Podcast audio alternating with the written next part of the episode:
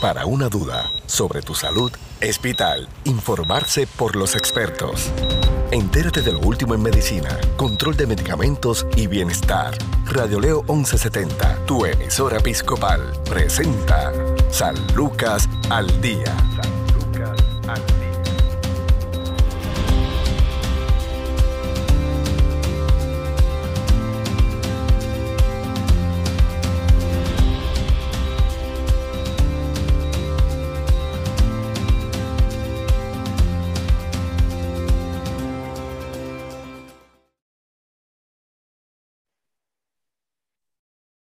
Tal amigos? Les saluda la periodista Sandra Torres Guzmán. Esto es San Lucas al Día, el programa del Sistema de Salud Episcopal.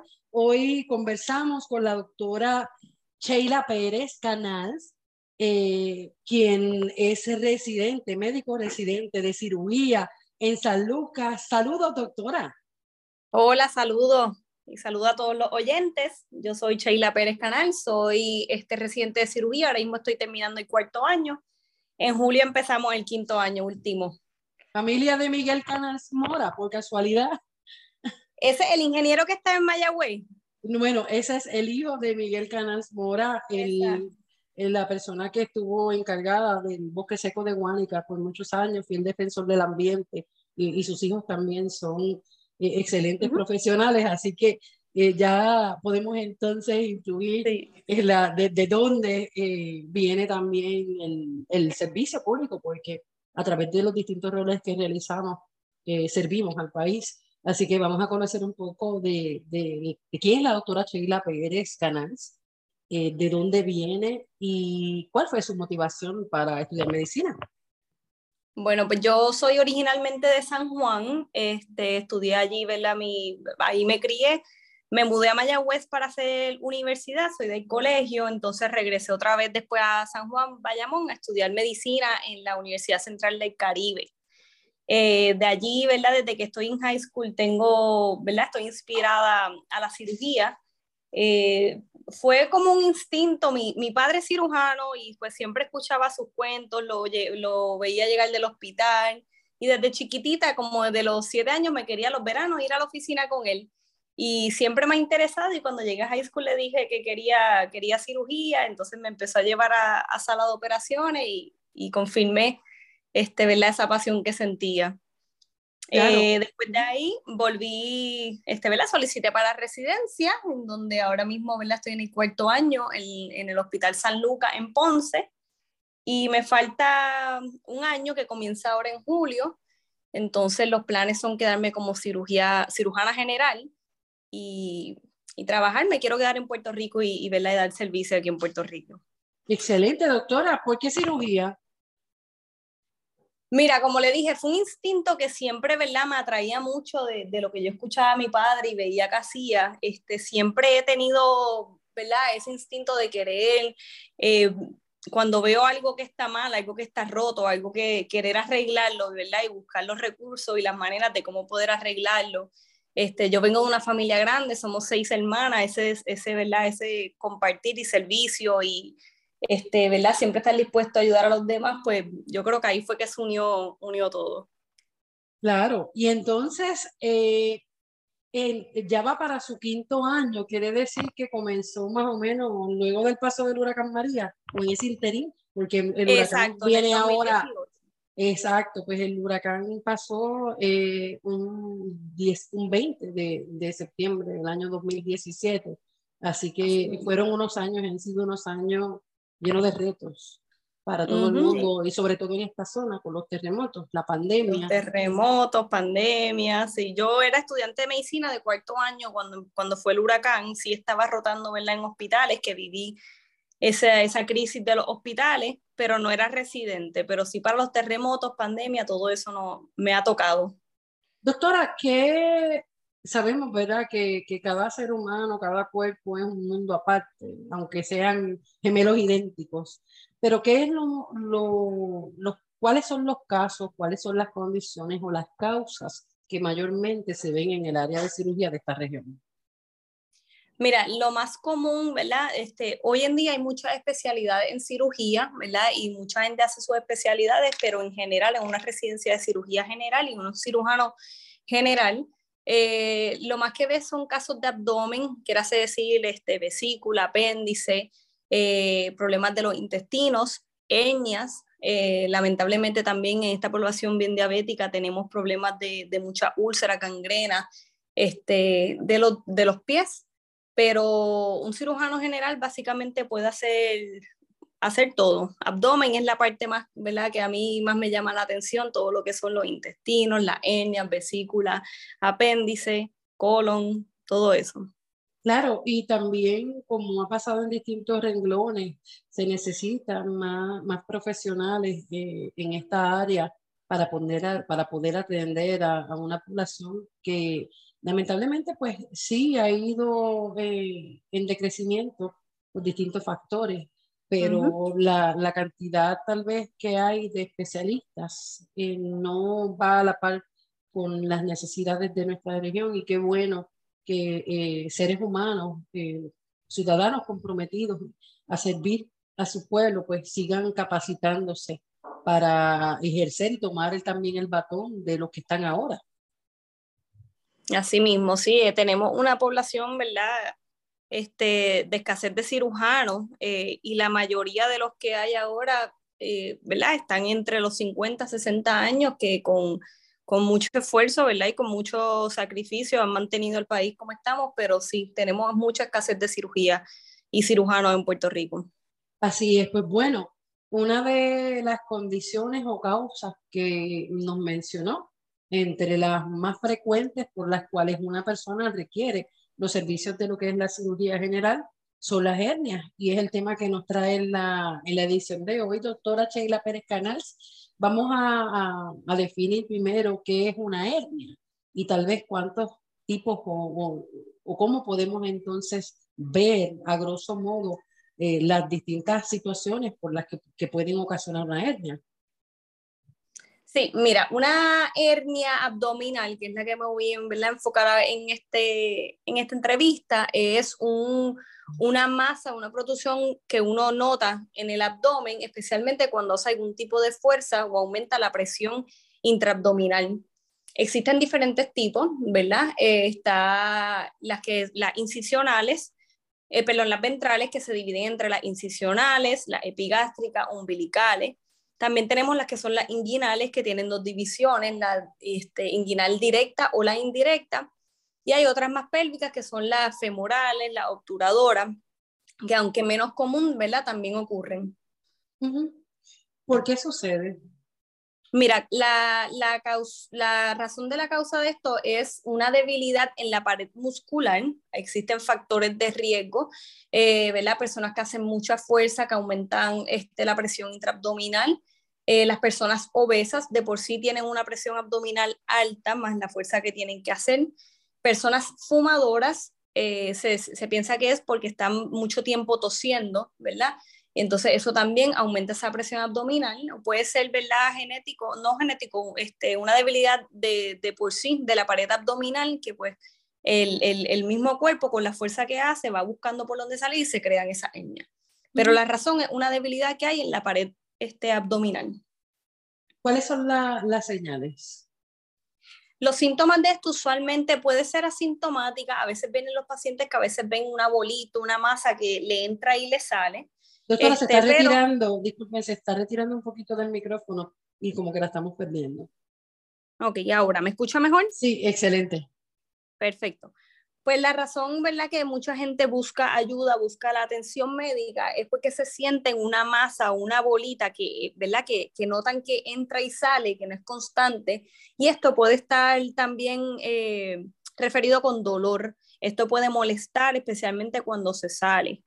Eh, muchas personas tienen hernia y están muchos años con ella y no buscan eh, atención médica. De hecho, no todas las hernias hay que repararlas de emergencia, pero sí, ¿verdad? Cuando uno siente esta bolita que se queda estancada, eh, que no, no entra como solía ser antes, ¿verdad? Que, que desaparecía y salía o que empieza a tener un dolor intenso y esto puede causar, ¿verdad? Obstrucción intestinal, cambio en la pared abdominal como enrojecimiento, calor. Eh, ya esos son signos de estrangulación y de encarceración, que eso es que el pedazo de intestino o de grasa que, se, que, entró por esa hernia eh, está estancado ahí, no puede salir y por ende ya esto se, se convierte en una cirugía de emergencia, ¿verdad?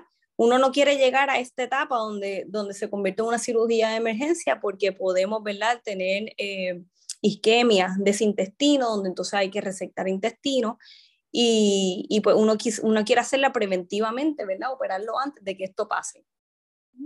¿Cuál es la realidad? Las personas que tienen ese tipo de hernia, ¿acuden a tiempo a, atenderse la situación? ¿O, cuál, es, cuál es la norma acá en la zona? Pues mira, eh, en la oficina se ven mucho, mucha gente son referidos por sus médicos primarios, van a donde sus médicos primarios, le dan la queja, entonces son referidos a donde el cirujano. Eh, en la oficina vemos muchos que son así, ¿verdad? De forma electiva. La mayoría de los pacientes que llegan al hospital por, por estos síntomas es cuando ya entonces se ven, como estaba diciendo, con esos síntomas de encarceración o hasta estrangulación. Eh, y sí, entonces suelen ser un poco más de emergencia. Hay veces que, que, cuando llegan a sala de emergencia porque no le, no le regresa, ¿verdad? No vuelve esa bolita dentro del abdomen y, y ya le está empezando el dolor. Hay maniobras que se pueden hacer para reducirla ¿verdad? Y entonces eh, este, planificar esto de emergencia, pero ya cuando tiene un episodio que eso ocurre, se sabe que eso se debe operar porque puede seguir pasando, entonces llegar a esa, a esa emergencia. ¿Eso tiene algunas etapas?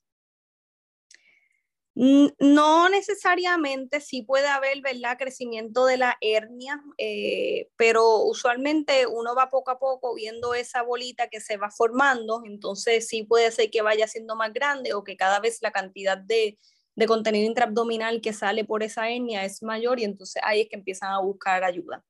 ¿Se puede confundir con alguna otra afección? Sí, ahí, ¿verdad? Hay otras... Eh, eh, condiciones donde se puede confundir lo que está la diástasis de los músculos del recto, del rectus sheath, que eso es que, ¿verdad?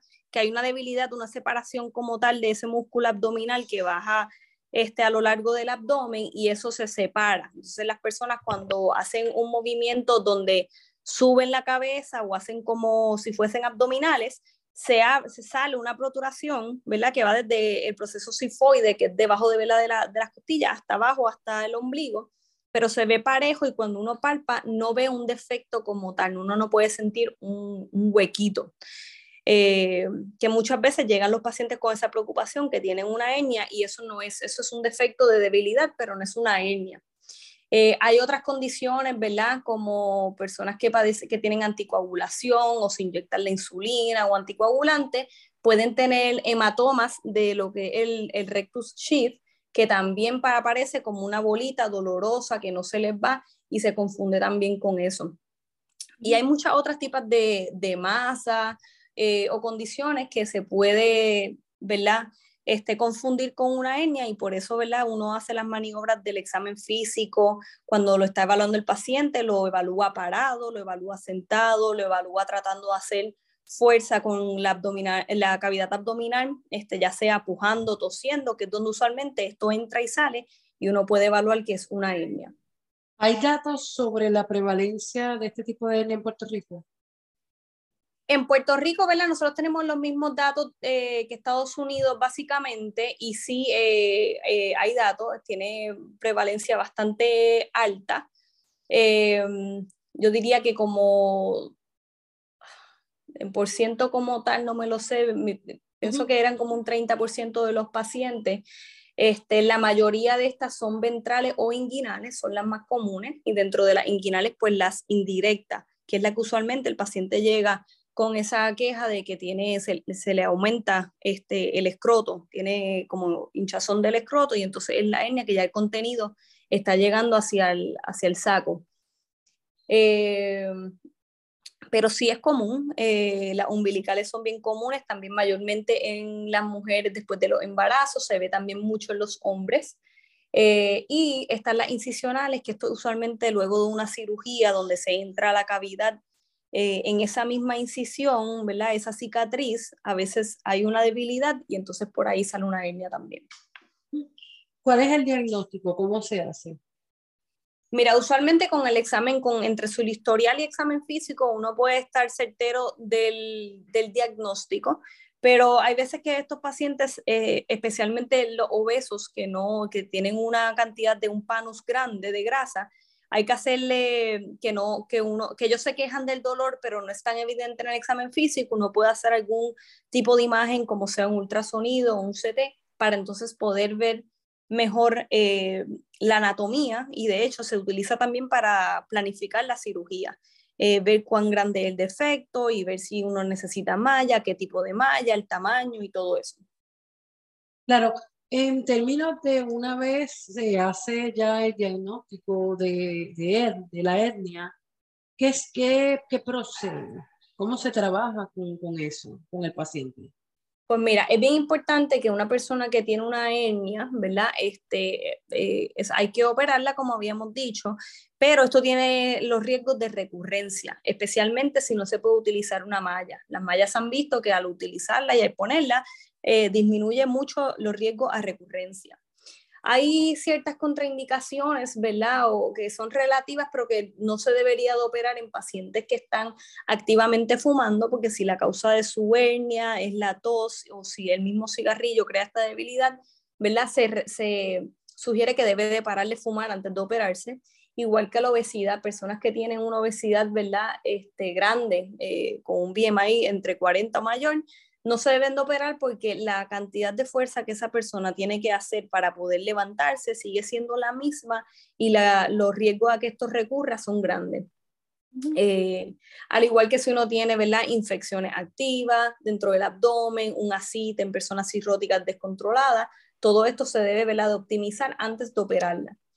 Una vez uno hace el examen físico, el historial esté adecuado, uno determina si el paciente es candidato o no para operarlo, ya sea de la forma abierta o mínimamente invasiva, laparoscópica o con robótica, que es lo nuevo que se está utilizando ahora. Eh, las personas que tienen unas hernias pequeñas de un centímetro o menos, usualmente se puede reparar primario sin tener que poner una malla, pero se sugiere que ya más de un centímetro se debe de usar una malla para reforzar eso bien y que no tenga su riesgo a recurrencia. Eh, hablando un poquito de la cirugía, ¿verdad? Cuando una persona tiene una hernia que se decide hacer por el método abierto, ya sea mm, este umbilical, casi siempre se le puede poner una mallita, repararlo primero, como le, como le dije, dependiendo del tamaño. Entonces las ventrales, si son incisionales, si son, si son hernias grandes, este, que se decide hacer por el método abierto, a veces hay que hacer lo que se llama una separación de componentes, que es para la misma fascia que tiene el abdomen, que es la que la, da esa fuerza de, para cerrar, para que, no recurra, pues hay que movilizar los músculos, la fascia, para ganar más espacio para poder cerrarla. Y como le mencioné, siempre se sugiere poner esa malla para reforzar y, evitar que esto recurra, porque eso sí se ha, se ha estudiado que, ¿verdad? que la malla evita la recurrencia.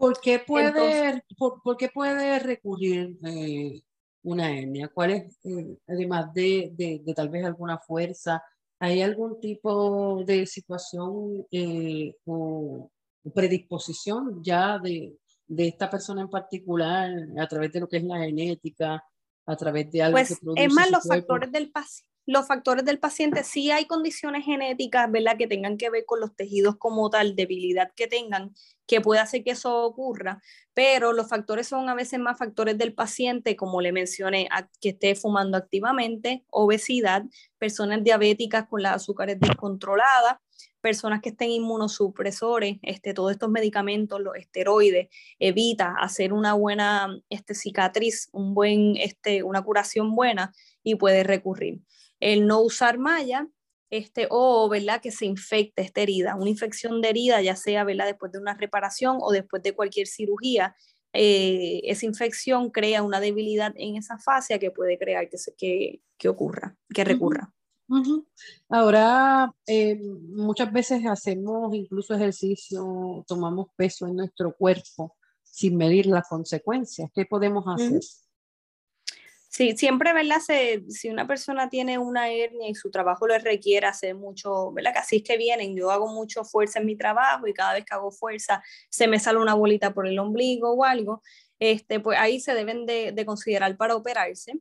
eh, sino pues a disminuir la cantidad de fuerza. De hecho, después de que se operan, los pacientes tienen que estar este, seis semanas, dos meses sin hacer ningún tipo de fuerza hasta que eso eh, cure bien para evitar la recurrencia.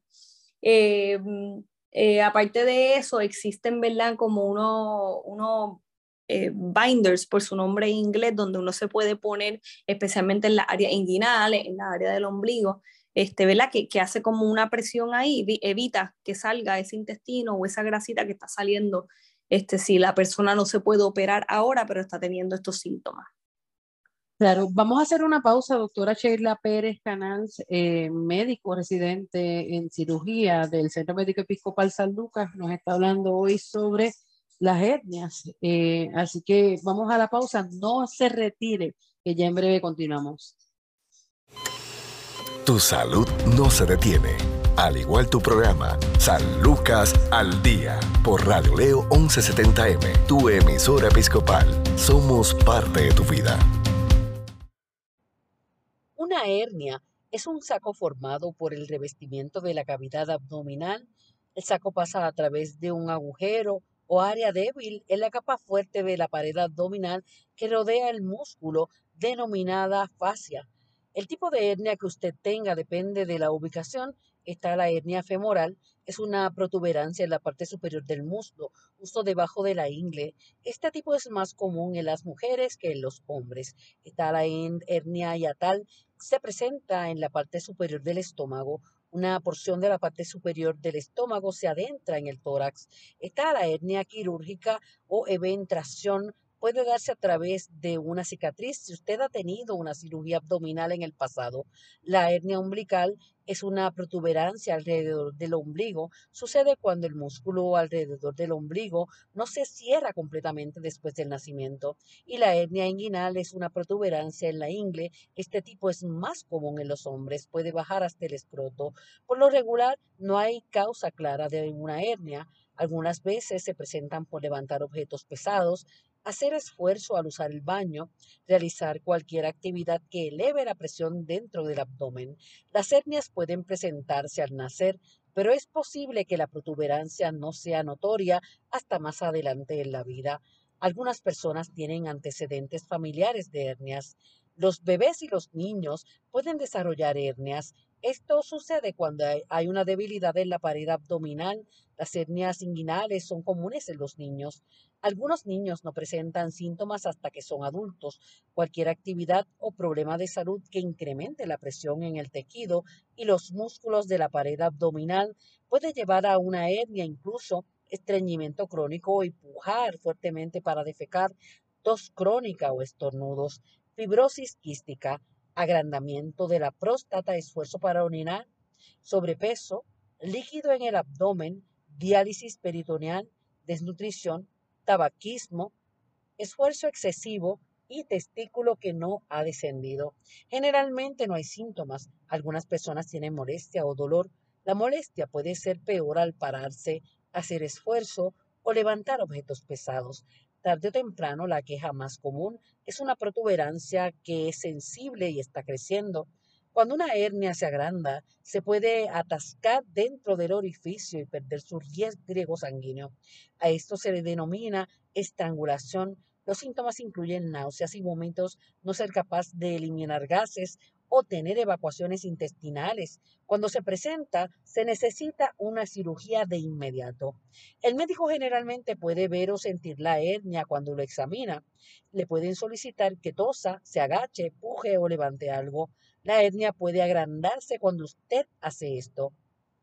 Es posible que la hernia no sea fácilmente visible en bebés y niños, excepto cuando están llorando o tosiendo. Se puede hacer una ecografía y tomografía computadorizada para buscarla. Si hay una obstrucción en el intestino, probablemente se tomará una radiografía del abdomen. La cirugía es el único tratamiento con el que se puede reparar una hernia de manera permanente. La cirugía puede ser más riesgosa para personas con problemas de salud graves. La cirugía repara el tejido debilitado de la pared abdominal y se cierra cualquier agujero. La mayoría de las hernias se cierran con puntadas y a veces con parches de tela para sellar el orificio. Una hernia umbilical que no sane por sí sola cuando un niño tenga 5 años de edad probablemente será reparada. Bueno, el desenlace clínico para la mayoría de las hernias generalmente es bueno con tratamiento. Es poco común que una hernia reaparezca. Las hernias quirúrgicas tienen mayor probabilidad de reaparecer, pero en ocasiones, raras ocasiones, la reparación de una hernia inguinal puede dañar las estructuras involucradas en el funcionamiento de los testículos de un hombre. Otro riesgo de la cirugía de una hernia es el daño a los nervios, que puede llevar a que se presente insensibilidad en el área de la ingle. Si una parte del intestino quedó atrapada o estrangulada antes de la cirugía, se puede presentar una perforación intestinal o muerte del intestino. Consulte con un médico si tiene una hernia dolorosa y los contenidos no se pueden reintroducir en el abdomen usando presión suave. Si presenta náuseas, vómitos, o fiebre junto con la hernia dolorosa. Tiene una hernia que se torna de color rojo, púrpura oscuro o cambia de color. También puede llamar o debe llamar a su médico si tiene dolor, inflamación o una protuberancia en la ingle, si tiene una protuberancia o hinchazón en la ingle o el ombligo o que esté relacionada con una incisión quirúrgica previa. Esto es San Lucas al Día. Informarse sobre el cuidado de tu salud es sentirse seguro. Continúa su programa de especialistas, San Lucas al Día, también a través de radioleo1170.com.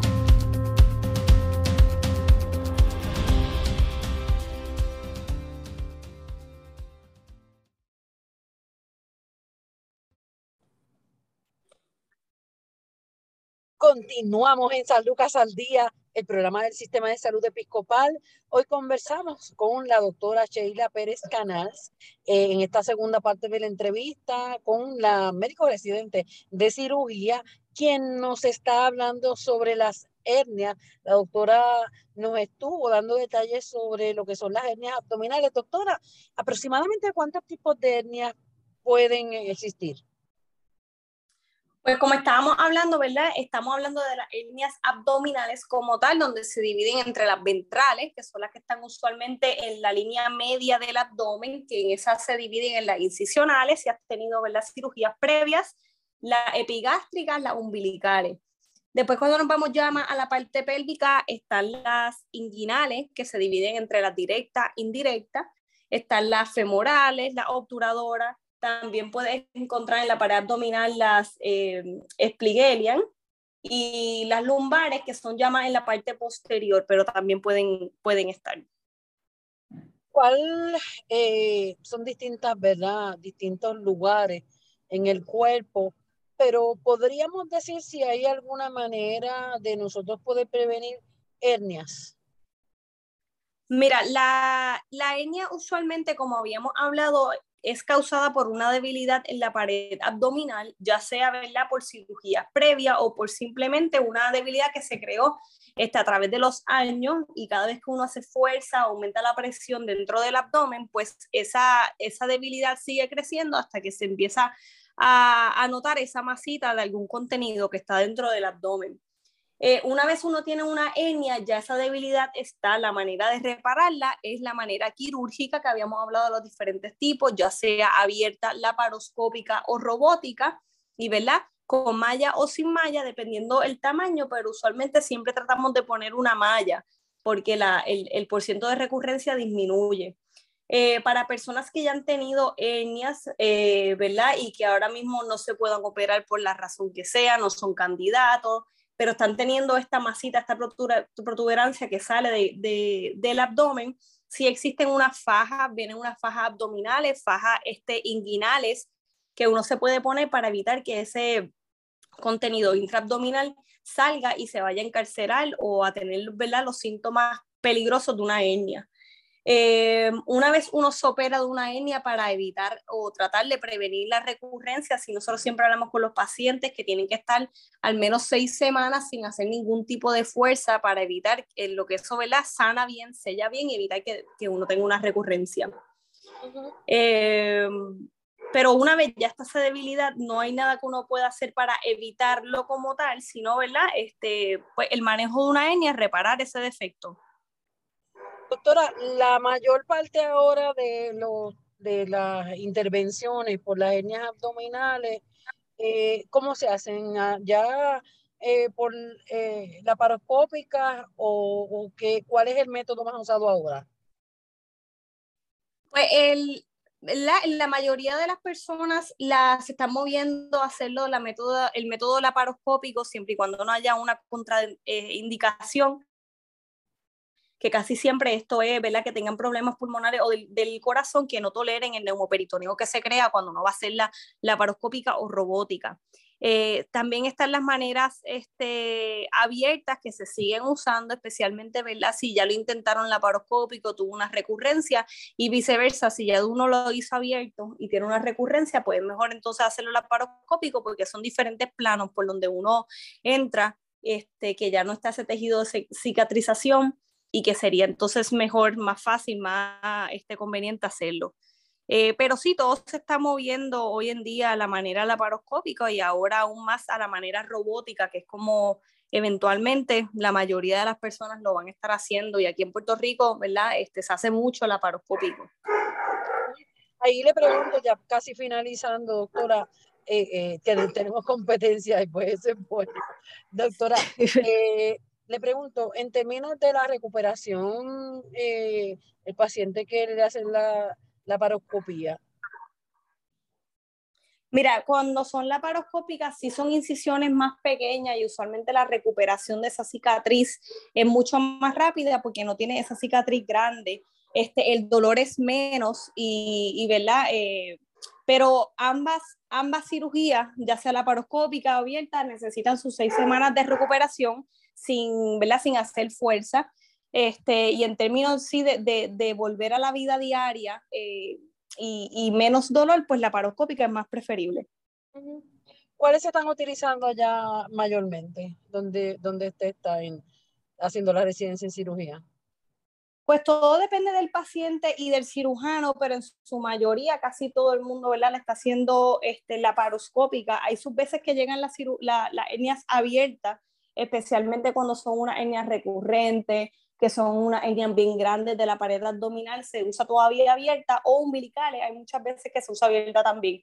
Pero las inguinales, este, en su mayoría se están haciendo por la paroscopía, este, y ahora nos llegó el, el, robot nuevo, que los cirujanos están entrenándose en eso, o que prontamente yo espero también ver este, la hernia pronto por, la, por el robot. Claro, doctora, le agradecemos su tiempo por haber compartido con nosotros unas recomendaciones finales a los pacientes. Pues mire, todo paciente que verdad esté teniendo, se nota una masa, una protuberancia que, se, que, que aparece más cuando aumenta su presión abdominal, ya sea ¿verdad? cuando puja, estornuda, tose, este, que siente que esa masa sale, este, que sepa que eso probablemente es una hernia y debe ser evaluado, especialmente si le está causando dolor, molestia o si se ha encontrado momentos donde esa bolita de momento no vuelve a entrar a la, a la, cavidad abdominal, se queda ahí, pues se debe evaluar porque esos sí son síntomas, ¿verdad?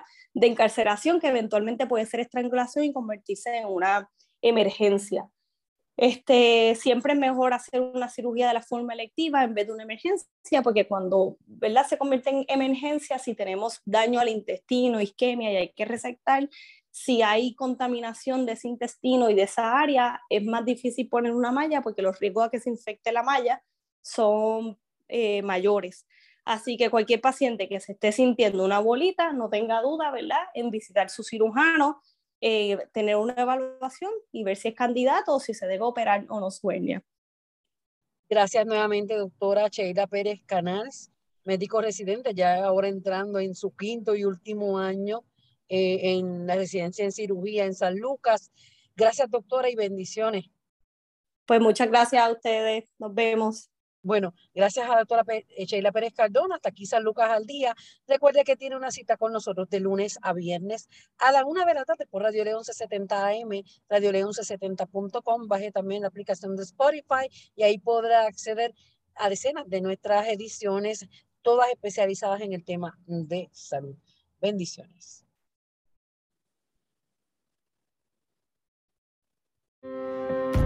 Si desea más información sobre su programa San Lucas al Día, puedes encontrarnos en Facebook, Radio Leo 1170M o en Centro Médico Episcopal San Lucas. Haga sus anotaciones y conéctese con su programa San Lucas al Día.